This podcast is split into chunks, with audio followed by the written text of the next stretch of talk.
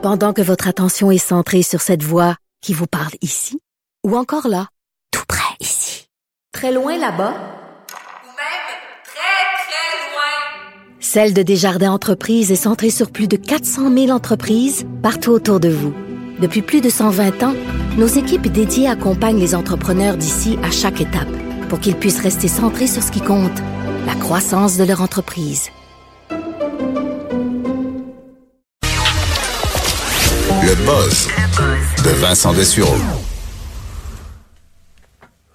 On est de retour pour le buzz de Vincent. Euh, Vincent, test réussi pour un moteur euh, nouveau genre complètement? Ouais, un moteur qui pourrait révolutionner euh, le monde de l'aviation, mais en fait, peut-être l'aviation militaire seulement. Pour nous, ça, ça, ça, ça prendra peut-être un peu de temps. C'est un, en fait, Boeing a acheté il y a quelques euh, bon, quelques temps déjà une partie de une compagnie d'Angleterre qui s'appelle Reaction Engines qui essaie de développer un moteur d'avion pouvant aller à Mach 5. Donc à, fait à, plus de 5000 km heure ce qui est pour l'instant techniquement impossible. Mais c'est plus que beaucoup plus que le Concorde, c'est hors catégorie. Là. Oui, oui, on est on est ailleurs. Là. En fait, ça permettrait d'aller euh, pratiquement à Londres en une heure, là, une heure et quelques, à une vitesse euh, complètement démesurée. Londres en une heure et quart, mettons. Oui. Ouais, mais là, c'est ça. Le problème, en fait, on pouvait faire Londres-Australie en quatre heures à peu près avec euh, cet avion-là. Et euh, le problème, c'est que à, une telle vitesse, normalement, les moteurs se désintègrent sous une chaleur euh, extrême en raison de la friction là, qui est trop grande avec les particules dans, dans l'atmosphère. Alors, le, le, la clé, c'est de pouvoir empêcher le moteur de se détruire en raison de la chaleur extrême. Tu comprends? C'est un gros point. Alors, euh, on, la compagnie travaille depuis des années à essayer de trouver une façon d'aller euh, euh, à cette vitesse et ils viennent de faire un test réussi. Euh, qui équivaut à peu près à Mach 3.3, ce qui est déjà très rapide et ça permet de prouver que le moteur est capable d'encaisser 420 degrés Celsius à pleine vitesse, mais l'objectif c'est d'atteindre 1000 degrés Celsius. Alors le, le, le, le but c'est ça qui est un peu fou là, dans l'histoire, c'est qu'on doit refroidir l'air lorsqu'elle frappe le moteur, elle atteint 1000 degrés Celsius et on doit la refroidir en point en un centième de seconde à moins 150. Répète, il faut, faut, prendre de l'air à 1000 degrés Celsius et le refroidir en, à moins 150 en, un centième de seconde. Un centième de seconde. Alors, pour ça, il y a un système qui envoie de l'hélium, qui crée une espèce d'effet qui sépare le chaud du froid instantanément et qui permet d'envoyer au moteur de l'air plus froid qui va être alimenté avec de, euh, de, de l'hydrogène et de l'oxygène. J'ai essayé, là, j'ai écouté des, euh, j'ai lu un paquet d'articles pour essayer de t'expliquer comment ça fonctionne. Je comprends rien. C'est vraiment complexe. Mais ce qui est important de savoir, c'est que le test euh, a été réussi et eux croient que là, c'est un test à plus basse vitesse, c'est quand même plus de 3000 km heure. Mais, Mais si on enlevait le Concorde du marché, là, oui. Qui était à Mac 2, mettons, même pas? Mettons autour de ça. Mais là, pourquoi on est rendu à Mac 5? évidemment, il y a des intérêts, euh, il y a des intérêts militaires, donc de pouvoir aller à, ces vitesses-là. Euh, et il y a aussi que là, on utilise de l'hydrogène et que euh, l'oxygène qui, est utilisé pour le moteur est l'oxygène qui provient de l'air elle-même. C'est-à-dire que là, il y a peut-être une économie il y a peut-être une façon de faire un avion ultra rapide un peu vert, parce que ça reste que de l'hydrogène, il faut que tu le produises. Là. Euh, mais un avion à l'hydrogène qui va à 5000 km/h, ça pourrait être intéressant. Dans, la combustion ne produit que de l'eau comme déchet. Là. Exactement. Alors c'est, euh, ça ne nuit pas à la couche d'eau, euh, à la couche d'ozone, au, changement climatique.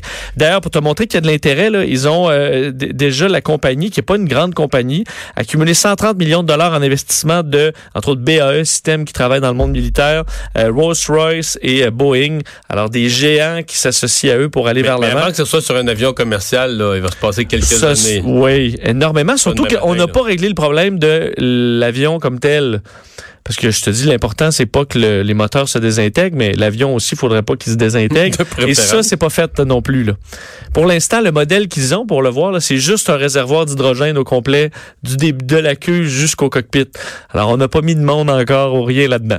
Mais euh, c'est une preuve que le concept peut fonctionner. Alors, peut-être Mais euh, à, cette vitesse-là, toi qui connais l'aviation, mettons, les, poches d'air, là, ou les...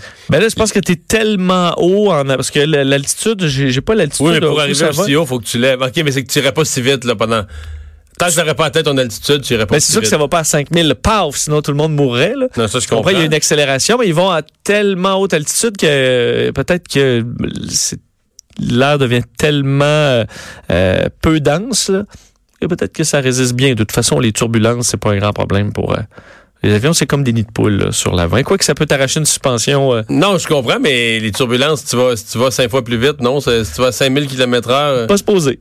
Ça change Les rien. avions de chasse euh, vivent très bien. Ça, c'est fait, euh, c'est fait fort. C'est fait pour ça. Ouais.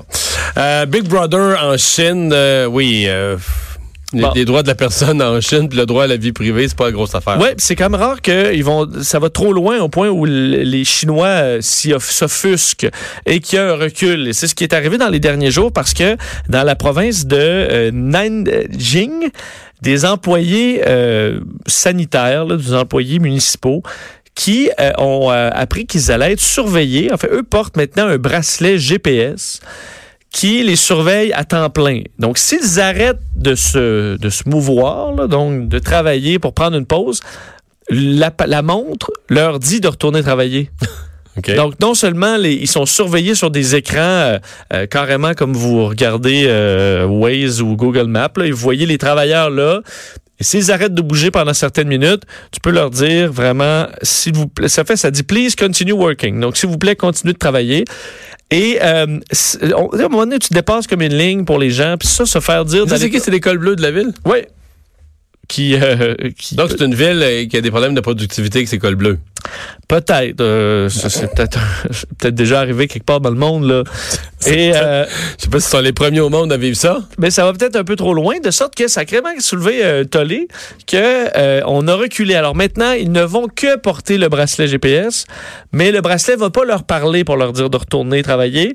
Ils vont prendre des mesures euh, après là. Au bureau, ils vont constater Oh. que ça n'a pas travaillé fort, puis ils vont faire une réunion. Ils vont se le faire dire. Exact. Mais il y aura pas de. On va enlever le- l'avertissement sonore qu'on trouvait un petit peu. euh, un petit peu trop, là. C'est peut-être un peu paternaliste aussi, là. De... Mais c'est parce que c'est l'immobilité qui, euh, qui générait l'avertissement? Ouais, c'est juste que si tu fais une. Ça se peut, là, que tu sois. euh, Mettons que t'es. je donne un exemple de même. là. Mettons que t'es six gars là, autour d'un trou, là. puis il y en a un qui pèle d'un peu, puis les cinq autres regardent, là. ben, tu tournes autour du trou? C'est considéré comme immobile, Je pense que oui. Mais tu peux faire au moins des petits travaux. euh, Ta montre sonne, de retourner travailler, mais t'es au travail, hein.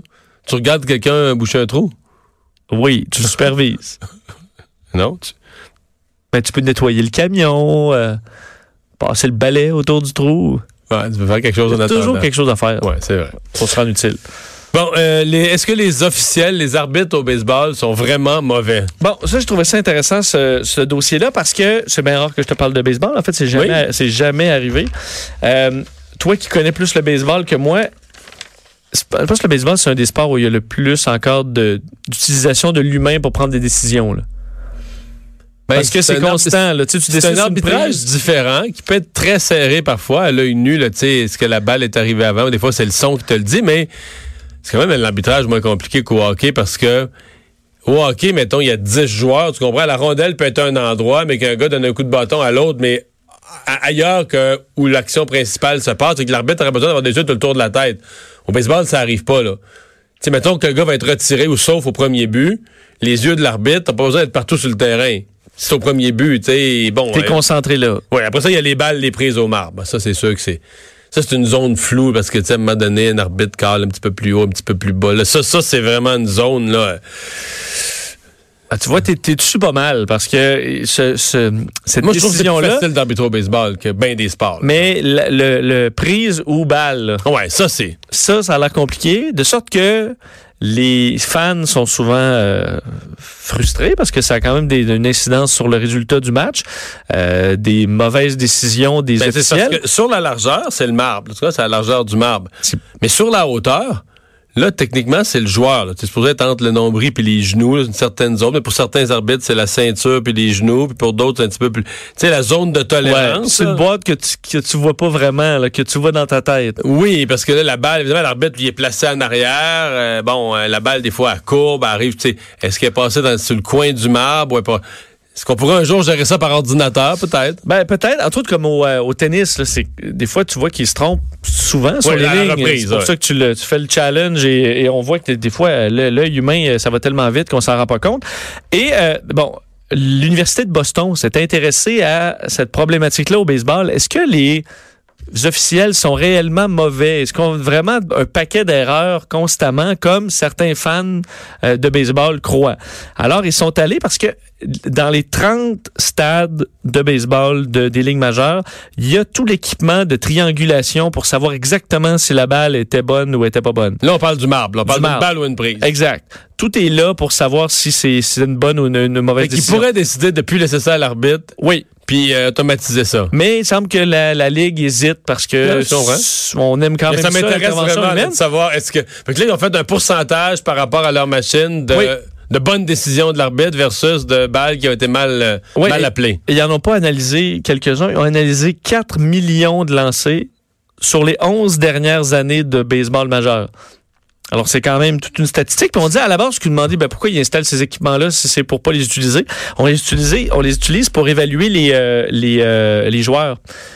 Puis les Ah ouais, c'est lanceurs. les- la même machine qui donne le radar, la vitesse de la balle. On a ça à la télé des fois, le Probablement la même 92 000 chose. à ou- tout est là, mais on l'utilise pour euh, est-ce que le, le- le- pour améliorer les performances d'un joueur et tout ça, mais jamais pour vérifier, écoute donc, cet arbitre-là, est-ce qu'il est-ce qu'il est, toujours- est-ce qu'il est jamais sa coche ou il l'est? Alors, les résultats après 4 millions de, de coûts, c'est que Est-ce euh, qu'on peut parler d'un échantillon? 4 Ah, millions, on peut parler d'un échantillon sérieux. sur 11 ans, c'est un échantillon sérieux. Et eux, ce qu'ils disent, c'est que les, les décisions euh, botchées euh, en erreur, c'est un problème qui est rampant et majeur Ah euh, au baseball. J'étais sûr Oui. que tu allais arriver à la conclusion contraire. J'étais sûr que tu allais me dire que c'était 1% de tous les lancers, puis que finalement 1% c'est tellement peu que ça vaut pas la peine d'en parler. On Mais- dit que les, euh, les officiels du marbre font en général un- une décision incorrecte 20% du temps, Voyons donc. soit un, un- une décision sur cinq. Fait que les frappeurs, des fois, qui repartent là, vers l'abri, retirés sur des prises, sur décision, en lançant le bâton, puis en sacrant, puis en faisant voler de la poussière, ils n'ont pas tort. là. Oui, surtout que là où il y a le plus d'erreurs, c'est au moment où un joueur a déjà deux prises. Là, ça monte à 29% OK, mais quand la décision est plus importante, il y a plus Il y a d'erreurs. plus d'erreurs. Donc, probablement qu'on vient un petit peu, un petit peu nerveux.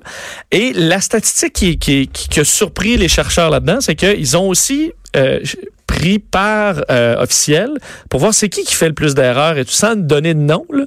Euh, ils sont allés voir avec l'expérience puis l'âge pour voir est-ce que l'expérience, euh, est-ce que les... D'abord, est-ce qu'il y a une grande variabilité ou sont tous à peu près pareils? Ben, non, en fait, la moyenne d'âge est euh, de 46 ans. Non, mais je parle de, de taux d'erreur. là. Est-ce qu'ils sont tous dans le- les mêmes eaux? Ben, a- Non, c'est ça l'affaire. Il y a une grande C'est que le différence. 20 il y a des 10 puis il y a des 30 là. Oui, et là où euh, il y a la plus grande différence, c'est entre les jeunes moins expérimentés et les vieux de la vieille. Parce que ceux qui font beaucoup plus d'erreurs, c'est les vieux de la vieille. Donc, Les autres, ils collent ça à leur goût. ben, j'ai l'impression Après que- deux prises, la balle n'est pas sur le marbre, mais ils se disent, ça, t'aurais dû soigner, t'étais paresseux. Out! Ben, exa- exactement. Non, mais je caricature Oui. à peine, là. J'ai l'impression que... Ah, elle était sur le coin, là, puis il a pas touché au marbre, mais euh, t'aurais dû soigner. Out. Parce qu'on dit, la moyenne, c'est 46 ans. Donc, t'imagines qu'il y en a qui sont quand même dans la cinquantaine, euh, même euh, avancés. En moyenne, 13 ans mais d'expérience. il y a certains arbitres qui se penchent moins un petit peu, là. Oui, parce que Il- il- la bédaine ne le permet plus. Ouais, la bédaine, puis le dos, puis tout ça, t'as l'impression qu'on se penche comme on peut, là. Et euh, la moyenne, c'est 13 ans d'expérience au, au baseball majeur. Donc, c'est quand même euh, beaucoup d'expérience. Mais les top performeurs, donc ceux qui étaient le plus sur la coche dans les décisions, avaient en moyenne 33 ans et 3 années d'expérience dans les ligues majeures. Donc, ça, c'était le Fait tu sweet spot. t'améliores pas en vieillissant, Tu là. t'améliores pas en vieillissant. Au contraire, les gros problèmes arrivaient plus tard. Euh, ce qui, là, on se, eux s'avancent pas à savoir est-ce que c'est un relâchement euh, général là, à dire tu regardes moins ou tu penses que t'es, tu te remets plus en question ou c'est carrément les réflexes puis l'acuité des sens qui diminue un peu. euh, Non, mais je te dis, exclus pas la troisième hypothèse, celle que je te donne, que je vais le dire dans leurs mots, là, mais l'arbitre, il gère sa game. là. Qu'est-ce qui apparaît raisonnable puis pas raisonnable? Puis dire, Ah, une balle sur le coin de même, là. euh, Sois plus, dire, dire aux, aux frappeurs, tu sois plus vaillant. Il faut que ça swing. Hey, lance-toi, envoie, envoie.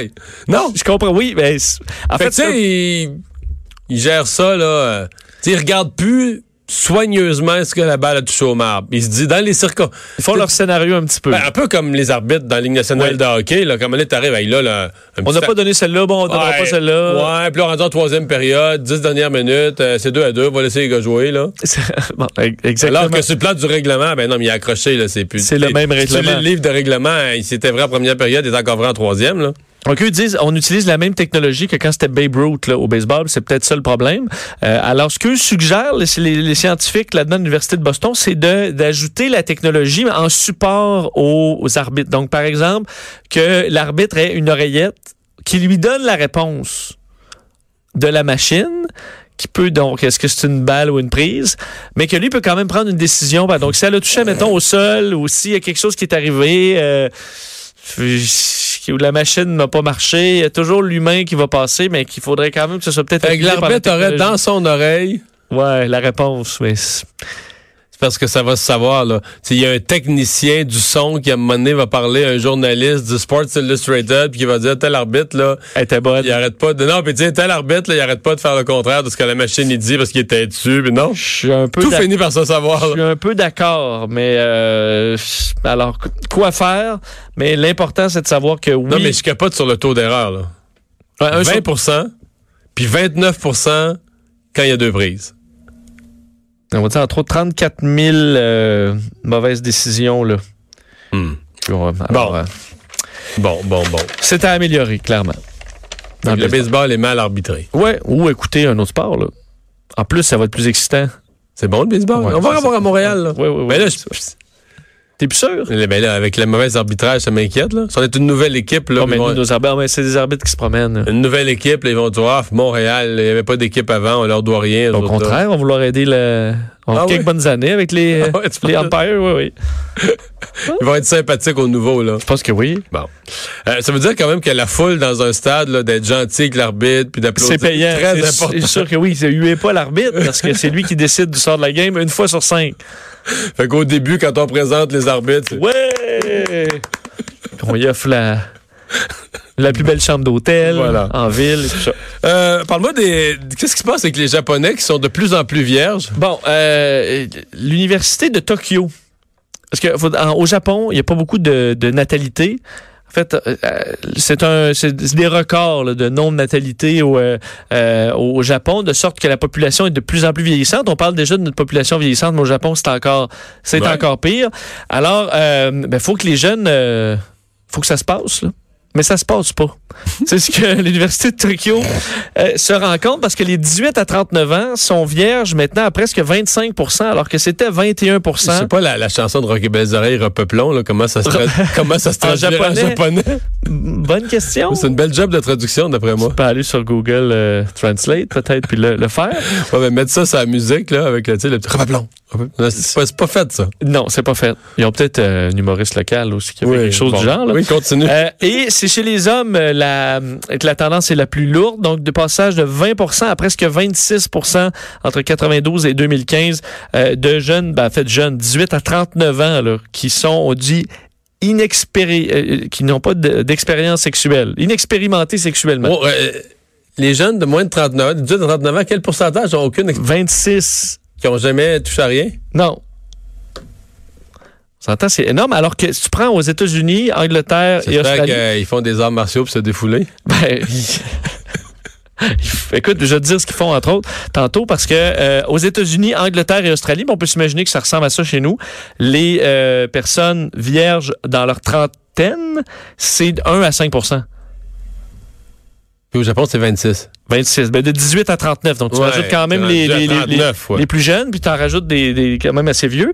Mais euh, ce qu'il y a d'intéressant là-dedans, euh, c'est que l'argent est une, une des rais- un des un des facteurs là-dedans qui est un peu dommage parce que c'est uniquement chez les hommes. Les hommes vierges, en majorité, sont des gens qui ont moins d'argent. Tandis que chez les femmes, on voit pas cette tendance-là. Puis là, on parle uniquement d'hétérosexualité un là-dedans. Dans, Un dans homme, s'il n'y a pas de moyens, il ne il- pas de partenaire. il paye le prix au Japon, euh, tandis que pour madame, c'est pas le même euh, le même niveau. Alors, euh, c'est un problème, ça, va être un qu'à la, problème fa- à la socio-économique. fête de 40 ans, il y a plus qu'un homme sur quatre qui a jamais... Ben, c'est une moyenne entre 18 et 39 ans. Donc, on suppose que les 39 ans, euh, il y en a moins là, que 25. là. Ouais, je comprends. Parce que les 18 Ouais, ouais, peuvent ouais. quand même être plus au-delà de ça, mais c'est quand même un pourcentage qui est, qui est trop haut euh, aux yeux des, des chercheurs qui disent, entre autres, que le Japon a une industrie de la pornographie qui est gigantesque, ça qui vaut des milliards de dollars, mais dans le pays, c'est encore vu la sexualité comme quelque chose de sale. On n'utilise pas les vrais mots, même dans les cours d'é- d'école, on dira pas pénis parce que euh, c'est pas bien. euh, Alors les- qu'ici, on le dit à la radio. on va, je, je viens de le dire, c'est ça. Et, euh, on dit les femmes qui s'ils s'intéressent à la sexualité, c'est vu comme euh, des, des, des dépravés Des traînés, et tout ouais, ça. Alors, on doit, selon eux, changer la façon de, euh, de voir ça au Japon. Question que je te dis que ça se passe, parce que sinon, ils, ne- ils vont manquer de monde. On va leur envoyer Anne-Marie Lozic Pour, ben, le- que- ah, ben, peut-être sa chaîne est diffusée au Japon. à suivre. Merci Vincent. On va s'arrêter. Revue de l'actualité dans un instant.